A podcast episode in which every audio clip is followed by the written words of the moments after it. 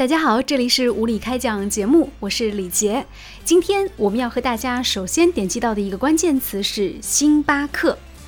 也许将来有一天，当你手里捧着一杯星巴克的咖啡的时候，你会发现它已经改了名字了。为什么？没有永远的敌人，只有永远的对手。而昔日对手，今日握手言和，也会成为至今最好的盟友。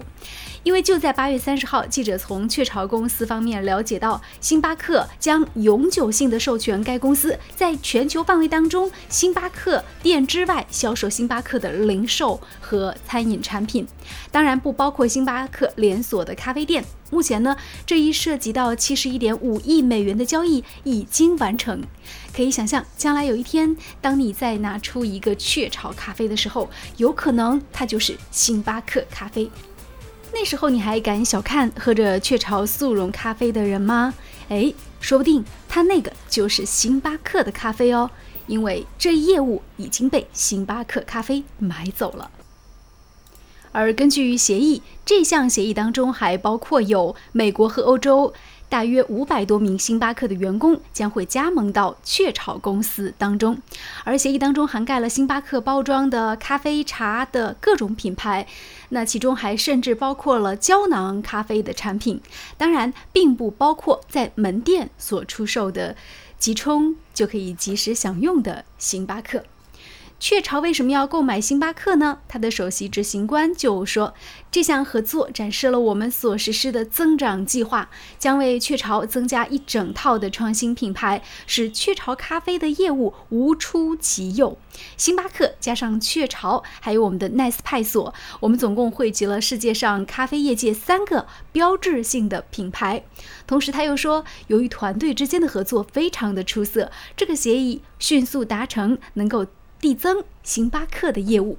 根据公开的财报显示，星巴克的零售咖啡业务每年的销售额是二十亿美金。而根据分析师此前预计，这笔交易可能会使星巴克税后净赚三十八亿美元。那么，为什么星巴克会愿意将咖啡的零售业务转手给昔日的竞争对手呢？原来是因为中年危机，而中年危机恰是星巴克遭遇的最大困扰。从业绩上来看，二零一八年财报的第三季度显示，星巴克该季度的全球净收入达到了六十三亿美元，全球销售额是增长了百分之十一，但是同店销售额仅仅增长百分之一。包括中国在内的亚太地区曾经是星巴克重要的业绩增长引擎，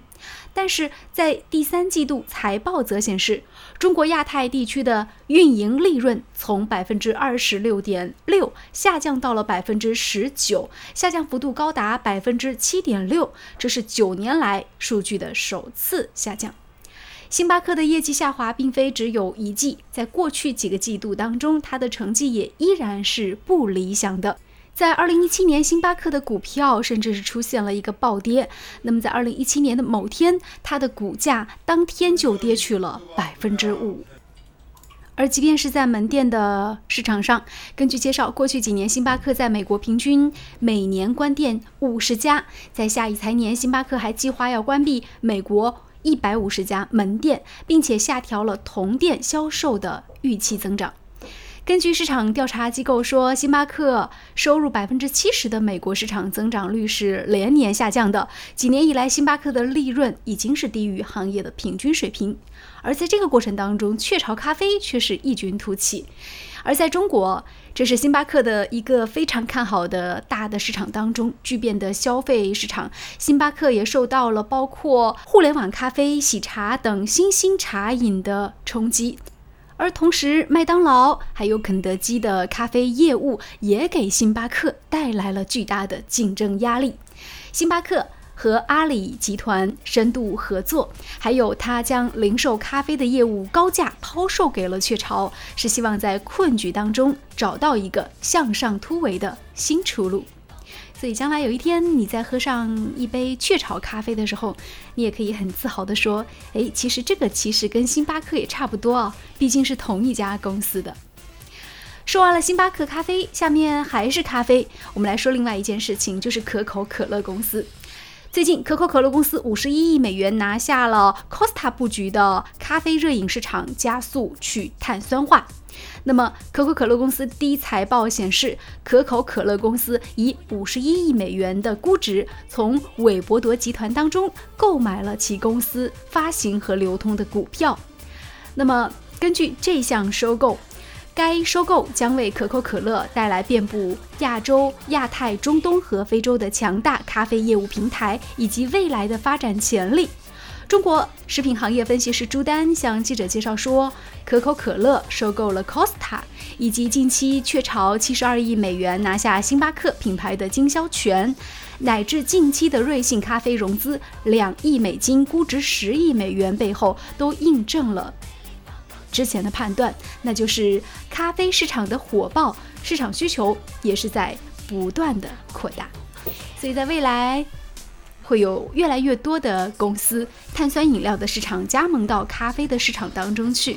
那未来你会选择去喝可口可乐的咖啡，还是雀巢的咖啡呢？好，今天节目就进行到这里吧。我是非常热爱咖啡的李杰，这里是吴理开讲。喜欢我们的节目就订阅我们的频道吧。你告诉我你最喜欢的是这个速溶咖啡，还是手冲咖啡，还是意式咖啡呢？拜拜。